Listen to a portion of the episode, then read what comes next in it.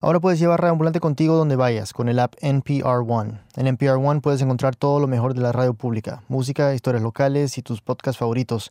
NPR One te acompaña mientras manejas, preparas la cena o ordenas la casa. Encuentra NPR One o NE en tu tienda de apps. Hola, soy Daniel Alarcón, el productor ejecutivo de Radio Ambulante. Antes de comenzar quiero pedirles un pequeño favor. Ya llevamos tres meses como parte de NPR y queremos saber más sobre ustedes, nuestros oyentes. No importa si nos escuchas desde hace años o si es la primera vez que te topas con este episodio, igual te queremos conocer. Por favor, ve a nuestra página web radioambulante.org slash encuesta y responde unas preguntitas. No te demorarás más de cinco minutos y nos ayudarás bastante. Eso, gracias. Nelly da Silva tenía 11 años y vivía en la provincia de Raimondi, en Perú. Esto queda lejos de Lima en un departamento llamado Ancash. Su vida era tranquila, una vida de campo, de pueblo, una vida andina. Sus hermanos ya vivían en la capital, y claro, Nélida sabía que en algún momento se iría, pero sus padres no eran de los que avisaban o consultaban. Entonces cuando se fue de Raimondi fue de un día para el otro, sin advertencia, así nomás.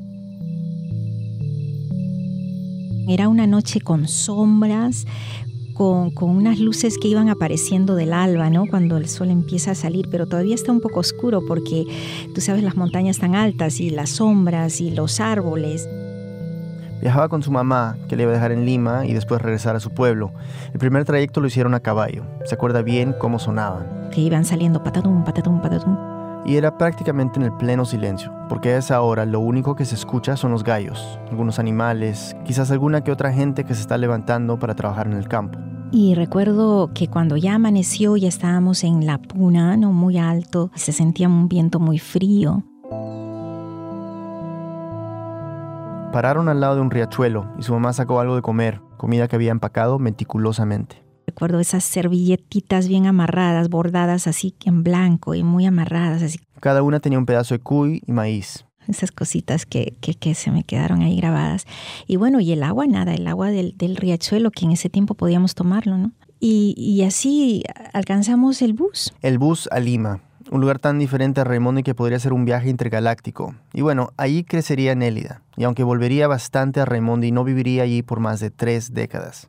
Esta es la historia de su regreso a su provincia, un retorno algo quijotesco, porque cuando Nélida volvió en el 2014, fue para lanzarse a alcaldesa de todo Raimondi.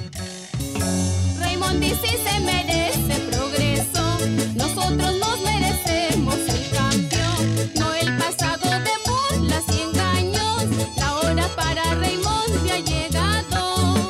Hermanas y hermanos raimondinos, a pocos días de las elecciones regionales y municipales, les saludo afectuosamente.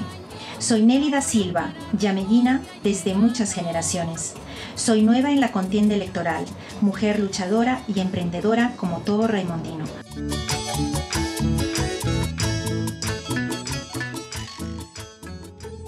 Habían pasado más de tres décadas.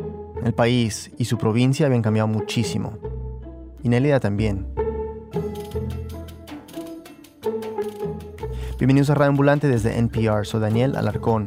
Para esta historia colaboramos con el cineasta Mitch Teplitsky y su compañía de producción, Lucuma Films. Partes del audio que van a escuchar vienen de escenas que Mitch y su equipo grabaron. Entonces, cuando escuché la historia de Nélida me quedé con varias preguntas. Por ejemplo, ¿qué tan complicado puede ser volver? ¿Y qué tan seductor es imaginarte que todavía perteneces al lugar donde naciste? En fin, ya veremos.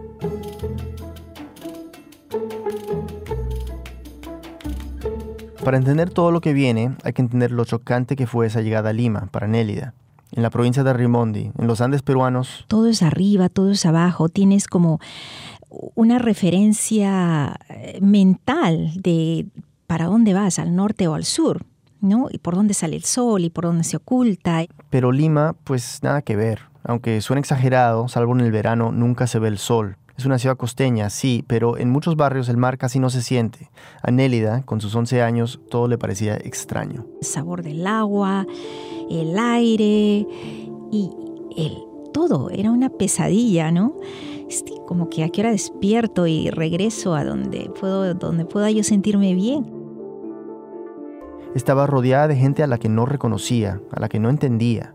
Y los niños, ¿no? Que no querían jugar conmigo y yo no entendía por qué, porque en ese tiempo no me miraba, que yo era diferente a ellos. Yo los veía a ellos diferente, pero yo no sabía que yo era la outsider. Cuando le pregunté a Nélida si llegó a sentirse en casa en Lima, me dijo que no, que nunca se sintió limeña, a pesar de los 12 años que vivió allí. Pero en Lima pudo ir a la universidad para estudiar contabilidad y luego hizo la práctica en una compañía minera que tenía algunos contratos en Gran Bretaña. Y ese fue el contacto. Es decir, cómo logró irse a Londres. En principio se fue solo una semana, pero... Mientras mi viaje, las, la empresa cerró aquí en el Perú, ¿no? Eran los años 80 en que, que era muy... todo era inestable. Em, entonces este, decidí quedarme por mi cuenta en Inglaterra por un año, pero ya en un año dije, tengo que regresar a casa, y, pero antes de regresar voy a parar en Nueva York.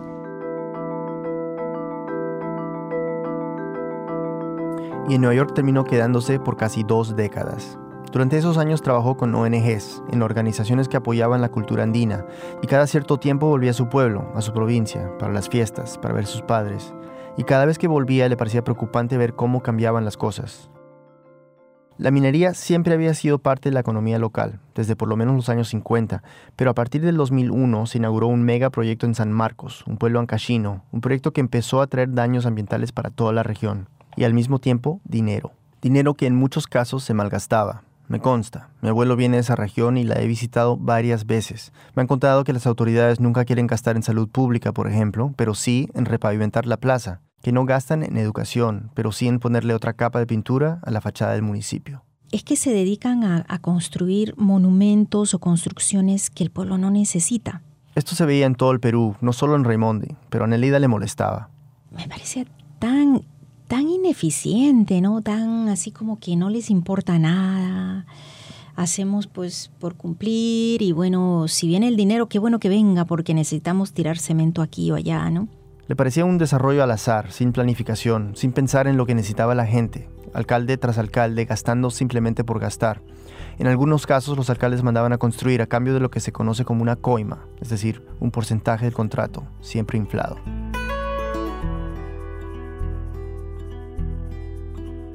Nelida veía otras posibilidades, tenía otras ideas. Había trabajado con grupos de mujeres empresarias, había visto en la práctica que invertir en talento humano muchas veces rendía más. ¿Un poco idealista? Sí. Pero en cada viaje a su pueblo hablaba con la gente y todos le decían lo mismo. Escuchaba de muchos las mismas quejas que ella sentía. En este pueblo no hay avance. Estas son calles, estas son calles, señores, son calles estas. Esta es la provincia más olvidada del departamento de Ancash. Los autoridades entran para llevarse la plata. Mira, los candidatos se enriquecen, pero el pueblo día por día es peor. Entran en el poder se olvidan de todo, de nosotros. Usted mismo ha visto cómo está el Yamillén, es una desgracia. A lo menos cuando llueve es impasable. Derrumbe por acá, derrumbe por allá.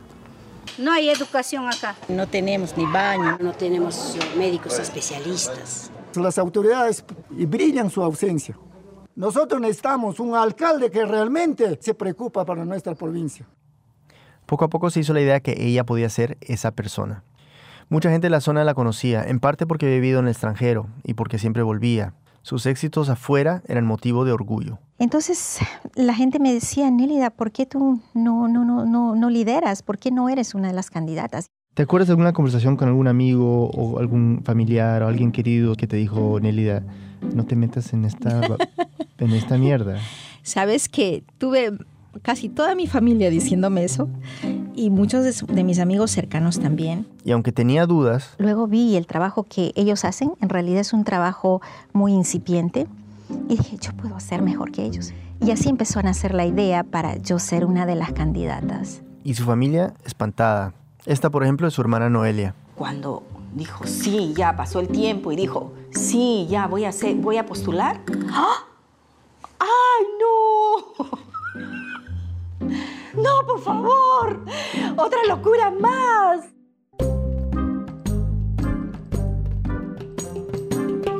Pero ya estaba decidida. Orlando Sáenz conoce a Nélida desde que eran niños y se convirtió en su jefe de campaña. Ella regresa al, Perú para ya una mujer que ha, ha, visto el mundo globalizado. Regresar a Medellín es como retroceder, ¿no? Y según Orlando, la experiencia tan inusual que tenía Nélida era su ventaja. La gente ya está cansada de las políticas tradicionales. Siempre han querido un cambio. Simplemente no se le ha presentado esa oportunidad. Y es que para ese momento todo Ancash, el departamento al que pertenece Raimondi, era controlado por una mafia. El jefe era un tal César Álvarez. Según informes policiales, él y su gente se repartían la plata que salía de la minería y se mantenían en el poder intimidando a sus opositores. En mayo del 2014 Álvarez fue arrestado, después de ser acusado de mandar a matar a un enemigo político, Ezequiel Nolasco. Este era el mundo al que Nélida quería meterse. Ese mismo mes del arresto de Álvarez, Nélida empezó su campaña política. Así que quedaron siete contra Nélida. Siete hombres. Siete hombres, siete candidatos hombres contra Nélida. Entre ellos Félix Lora, conocido como Pachi, que había sido funcionario del Ministerio de Educación en Lima. Esto es una tierra grandiosa. Aparte de todos los problemas que acabo de manifestar, esta, esta tierra linda posee el, el, capital humano, que es lo más importante, la sencillez de la gente, la solidaridad de la gente, lo, lo peculiar de, de, de, de, sus platos típicos, las danzas autóctonas que tenemos aquí. Son... Todos los candidatos estarían de acuerdo con esto. Es, de veras, una región bellísima. Bueno, y de ganar, Nélida sería la primera mujer elegida para ser alcaldesa de Raimondi. Entrando a la campaña, mis temores eran la, la violencia.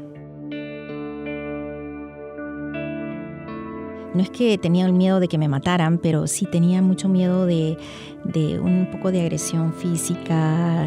Por ejemplo, que alguien le bloqueara el paso poniéndole piedras en alguna carretera muy aislada. Son cosas que pasan. Entonces, ¿qué significa hacer campaña en una provincia como Raimondi? ¿Cómo se hace? Pues es una zona montañosa, rural y muy pobre. Ser candidato en una provincia como esta requiere largos viajes por carreteras maltrechas. Además, era época de lluvias. Nélida misma era la que manejaba. Una noche les tocó dormir en la camioneta. Nelly, hola, ¿cómo estás? Estamos en Pampa. ¿Dónde van a dormir? En el carro, porque arriba hay precipicios. Te resbalas un poco y hay precipicios. Pero a pesar de todo, a Nélida le gustaba. Así conocía mejor su provincia y llegaba a los pueblitos más recónditos, donde la visita de un candidato siempre era un acontecimiento. Los pobladores veían llegar una camioneta y salían a ver de qué se trataba, de pura curiosidad. Buenas tardes. Buenas tardes. Buenas tardes. ¿Cómo está, mami? ¿Qué tal, huevo? Ya vas a echar pronto ya. Ahí vas a pedir también más. Tienes que decir a tu papá, a tu mamá. Ahora hay una candidata mujer que va a hacer las cosas mejor. Buenas tardes. Buenas tardes. Y el mensaje de Nélida, su propuesta, era un poco diferente. Apoyar a las mujeres, invertir en los pequeños empresarios, hacer alianzas para que los productos agrícolas encontraran su mercado. Entonces, eh, mi propuesta, como decía aquí don Pedro, este, eh, es de que la agricultura nos tiene que sacar a nosotros de la pobreza. Para mí no es justo que los agricultores son los que trabajan, proveen Sí, de es- alimento a otros eh, sí, la- y los otros son los que la- están mejor que los Así, agricultores. así ¿no? se está. En esta provincia casi con- sembramos para, para consumir y no sembramos tanto para vender. ¿Por qué? Porque eh, no es... consumir, no- la fa- familia. todo. Pero no solo basta ofrecer detalles de una plataforma. Una de las cosas que Nélida entendió muy pronto en su campaña es que no se puede llegar a un pueblo con las manos vacías. Es simplemente parte de la cultura política de Ancash. Nos puede parecer bien o mal, pero el punto es que así se hacen las cosas. Entonces Nélida, Nosotros teníamos regalos de unas bolsitas para, de detergente para que laven la ropa, teníamos lapiceros y como yo vi que las mujeres tejían mucho, yo se me ocurrió llevar muchísimo material para que ellas tejan, ¿no? Y aquí hay una diferencia entre su campaña y la de algunos de sus opositores. Eh, A todos los lugares que iban llevaban sus cajas de cerveza o compraban en el mismo lugar y tomaban, tomaban un montón y esa era la campaña de ellos. Y bueno, imagínate que tú vives en un pueblito de estos. Hay un candidato que ofrece comida, cerveza, fiesta. Y por el otro lado llega Nélida, con lápices y detergente. Nélida rápidamente se dio cuenta de que esta campaña no iba a ser fácil. La geografía, la lluvia, la falta de infraestructura, pero también la cultura y el simple hecho de que Nélida era mujer. La zona andina, mm, bueno, todo el país creo, mm, somos muy machistas. Es que tienes que verlo en el documental de Mitch. Una y otra vez Nélida se encuentra en reuniones comunitarias, salones repletos, 40 hombres y no sé, pues, tres mujeres, y la única que habla, Nélida. Solamente unas cuantas palabras. Soy Nélida Silva, para quienes no me conocen aún. Eh, esta reunión se ha dado para... Y cuando le toca hablar a Nélida es como si fuera una maestra de colegio, tratando de controlar un salón de rebeldes. No le prestan atención. Y allá, algunas personas que no tienen ni siquiera la creatividad y no han tenido por muchos años la creatividad para hacer Le toca callarlos. Quizás esto no sea tan sorprendente, que una sala llena de hombres no le preste atención a una mujer, pero según Nélida no es cuestión solo de hombres. Las mujeres Mm. machistas pues también, es una cultura machista, por eso es que crían a sus hijos de la forma como los crían, con una desigualdad, ¿no? No, no, no hay una equidad, ¿no? Como que los varones deben tener algunas preferencias y las mujeres otra cosa. Y quizás ese sería uno de los obstáculos más complicados para la campaña de Nélida. Pero también había otra cosa. Me han dado mala referencia. Dice que la, la señora o la señorita que está postulando, muy petulante. Esta mujer, mayor, campesina, resume un poco la forma en que alguna gente reaccionaba ante Nélida y repite el rumor que tanto daño le haría a la campaña. Ha ido a las comunidades. Cuando nos, nos hemos encontrado, cuando hemos saludado, cuando hemos dado la mano, se ha lavado y- yendo a otro sitio. Total, este, creo que no le gusta a la gente comuna. Mucha gente comenzó a repetir esta misma acusación. Había dicho que la señora, después de saludar a los campesinos, eh, ha entrado a su auto y se ha lavado con, con alcohol. Y ese rumor era particularmente cruel, irónico, porque El símbolo de mi, de mi partido era la mano. Y entonces todo el eslogan era dame la mano y te doy la mano, ¿no?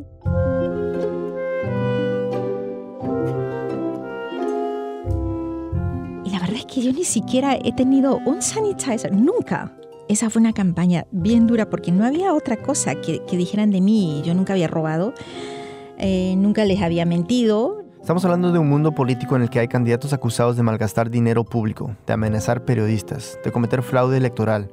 Pero la acusación que más impacto tiene con la ciudadanía es que Nélida se lava las manos, que es una pituca. Explica qué es pituca.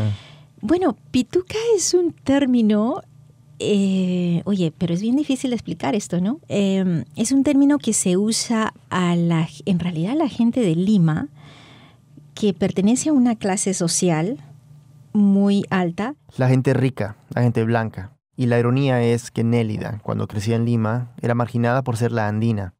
Ahora de vuelta en su provincia, la ninguneaban por ser limeña.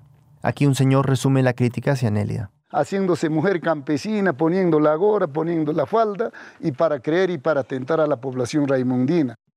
Primera vez en la vida que te dicen pituca. La primera vez en la vida ahí. Este es Orlando Sáenz, el director de la campaña. La gente dice, ella no camina. Es falso, nosotros caminamos, comemos lo que comen ustedes, comemos papa, comen... La señora es tan sencilla que se sienta hasta con las chocheras de la esquina. Pero, pero los enemigos, como no tienen nada que decir, ¿qué dicen? No, dice que se lava la mano, no saluda a la gente, no camina, dice que la llevan cargando. Cargada, la reinita de los Andes. Hazme el favor. En fin, todos sabemos que la política es sucia, pero ¿qué tanto? Ya veremos después de la pausa.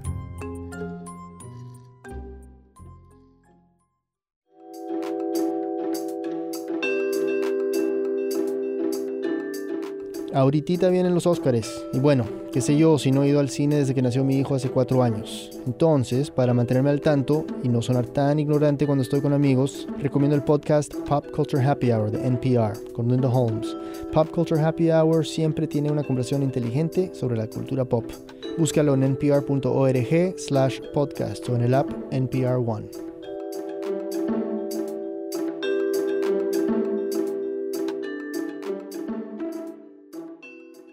Estamos de vuelta en Radio Ambulante, soy Daniel Alarcón y esta es Nelia Silva, un par de semanas antes de la votación, hablando con un productor del equipo de Lucuma Films. Cuéntanos, ¿cómo va la campaña? Bueno, la campaña este, es un poco de lo que yo esperaba cuando yo me inicié en esto, Em, aunque a veces pasa más allá de los límites de lo que estaba incluso esperando. Am, ahorita somos uno de los favoritos y creo que por eso eh, empezaron ya los ataques ya así Además de los rumores que corrían, en varios pueblos de Raymond y Anélida le destruyeron sus pancartas. En los afiches acuchillaban su cara. Pero a pesar de todos los retos, Nélida se sentía optimista. Y bueno, ahí estamos ahí en la lucha, ¿no? Seguimos en la lucha. Pero había otro reto, quizás más complicado que el rumor de la lavada de manos. Y esto ya es un tema electoral, de fraude, los llamados golondrinos. Un golondrino es una persona que está siendo pagada para ir a votar por una X persona. Pero este votante no vive en el lugar donde va a votar. Entonces yo puedo pagar un golondrino, vamos a suponer, de la selva o de la costa y pago varios golondrinos. Y les pago el pasaje, les pago el cambio de residencia y, y luego vienen el día de la votación, llegan a votar a mi lugar. Es básicamente comprar el voto, y durante la campaña Nelia temía que algunos de sus opositores fueran a hacer esto. Y no es paranoia, Aquí está Marco Antonio Garrido, jefe regional del RENEC, el Registro Nacional de Identificación y Estado Civil. Es de conocimiento público, cada vez que se acercan los procesos electorales, siempre eh, algunas, algunos malos eh, candidatos o algunas autoridades, incluso en el ejercicio de su, de su poder edilicio, eh, promueven el tema de cambios masivos de domicilios, ¿no? con la finalidad de favorecerse con algunos votos extras y en zonas rurales, influenciar el resultado de una elección no es tan difícil. Hay relativamente pocos votantes, 100 aquí, 100 allá y basta, cambia todo. Según el RENIEC, hubo más de 11.000 votos golondrinos en las elecciones regionales del 2014, cuando Nélida fue candidata, con casos tan absurdos como... Una noche antes de la votación, una mujer embarazada va al hospital a la posta y da a luz. Y esta mujer, obviamente, no puede votar porque está recién ha dado a luz, ¿no? Al bebé. Sin embargo, en su DNI aparece como que ella votó. Entonces, este es el contexto. Siete candidatos hombres, Inélida, outsider, la única mujer, haciendo una campaña diferente, con propuestas claras y un mensaje de cambio a largo plazo. El día de la elección, Nélida votó temprano. Yo he estado muy tranquila, muy contenta y bastante confidente de que los resultados van a ser a favor de nosotros. Y luego a su casa, a esperar, todo el día Nelida estuvo en comunicación constante con sus amigos y aliados. Fueron horas tensas. Aló, ¿cómo está Rontoy? Nada, nada, nada, porque todavía no salen los personeros. Y además en Raimondi no hay televisión local. Hay dos emisoras de radio, pero solo pasan música. Entonces... La forma como aquí nos enteramos de quién es el posible ganador es, es, es solamente por, porque, porque salen los personeros ya después del conteo y ellos dicen quién en su mesa ha ganado. Y a partir de eso la gente saca su propia conclusión de quién puede estar arriba. Pero oficialmente... No se sabe y las cosas pueden cambiar. En un país como el Perú, donde la mafia es grande, donde el crimen organizado en lo político es tremendo. Y los resultados oficiales pueden tardar hasta días en salir. Esta entrevista se la hicieron a Nélida por la tarde, el día de las elecciones. En Yamellín esperaremos, quizás en menos de una hora ya, ya se debe saber más o menos quién está arriba. Pero a esas alturas más o menos ya tenía una idea de lo que venía. Perdió en San Juan de Rontoy, perdió en Chacho, perdió en Chingas, no ganó en ningún municipio. Ganó Pachi Lora, el candidato que ya conocimos, del partido Alianza para el Progreso. Después de las elecciones, habló de su plan de gobierno. Básicamente estamos iniciando la, constitución de, empresas para que podamos trabajar en el rubro del afianzamiento económico en nuestra provincia. Enfatizando en especial el rol de las mujeres en el desarrollo. Uno de ellos, por ejemplo, es la de, eh, eh, hemos hace poco, hemos este, asociado a un grupo de madres, de damas, quienes van a impulsar el tejido y el arte del crochet y los palitos para que este proyecto al menos salga adelante. Por ejemplo, en mayo... Esa misma noche de las elecciones, Mitch, el productor del documental, le hizo una entrevista a Nélida. Se nota que ella todavía no ha procesado la noticia. Seguimos en un país donde, donde todavía no hay una conciencia política, tampoco una educación en que la gente pueda apostar por un desarrollo sostenible, ¿no? Siempre estamos pensando a ver de dónde me cae, de qué árbol me cae el billetito, igual no ganado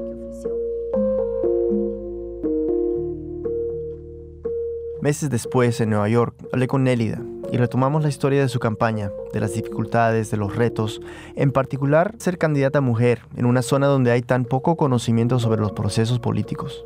Me contó, por ejemplo, que hubo muchos votos mal marcados Muchas mujeres me dijeron eso al final, ¿no? Que no encontramos tu, la mano, no sabíamos cómo era. Entonces, nada, hicimos una X en todo el papel. O pusimos, escribimos ahí algunos que sabían escribir Nélida y no sé, pero así me contaban, ¿no? Votos nulos. Hablamos de lo que había aprendido en esta experiencia, si realmente pensó que podía ganar. Me dijo que sí, pero que cuando llegaron los resultados... Yo sentía más un alivio. De no, de no haber ganado. sí, porque dijo, después de haber pasado en la campaña todo lo que pasamos, ¿no? Y todos estos ataques y todas estas ganas de la gente de, decía, wow, probablemente la gente, si, si uno está en el poder, está así igual de, de histérica y de negativa y, y no te deja trabajar al fin, ¿no? Y esto me sorprendió, la verdad. Si me hubiera consultado desde el principio, creo que le habría dicho a Nélida que no se metiera en política, que no vale la pena. Al mismo tiempo, admiro esas ganas de enfrentarse a la realidad nacional, intentar cambiar algo. Quizás más gente como ella debería arriesgarse de esta manera, no sé. Tú me acabas de decir que sentiste alivio. Em, ¿Le expresaste eso a, los familiares, los amigos que estaban contigo? Sí, porque muchos estaban al, al borde del llanto. Yo, porque no podían creer de que tanto trabajo y que, que tanto, ¿no? O sea, que eh, y mucha gente veía en mí en cambio. Que honestamente lo veían, decían, ah, por fin tendremos un cambio así radical, pues algo diferente, ¿no? Y esas personas estaban con mucha, mucha pena. Pero no se arrepiente. Ah, yo diría que toda la campaña, a pesar de que llevó mucho esfuerzo, ¿no? Eh, eh, para mí fue muy gratificante, ¿no? Aprendí muchísimo. Yo conocí muchas comunidades que de otra manera no se me hubiera ocurrido caminar por estas comunidades. Y bueno, yo me quedo con esto, con esta imagen, la de una niña arrancada de su hogar a los 11 años y depositada en una ciudad extraña y hostil, que crece añorando volver y que después de años tiene esa oportunidad. Qué maravilla, qué experiencia. Y si no ganó, pues por lo menos lo intentó. Dime, ¿tú sientes que cuando vuelves después de las elecciones, eh, que, tus vecinos, la, gente te mira de otra manera? Sí, y no sé si estoy paranoica, pero yo sí siento que, hay otra manera. ¿Y de, cuál es la diferencia? Pues nada, alguna gente que simplemente no le gusto yo, o sea, está distante, ¿no? La diferencia, dice Nélida, es que ahora la ven como candidata como alguien que intentó meterse en un ámbito que era, que ha sido en esencia prohibido para las mujeres. Y bueno, es un ámbito que por el momento lo sigue siendo.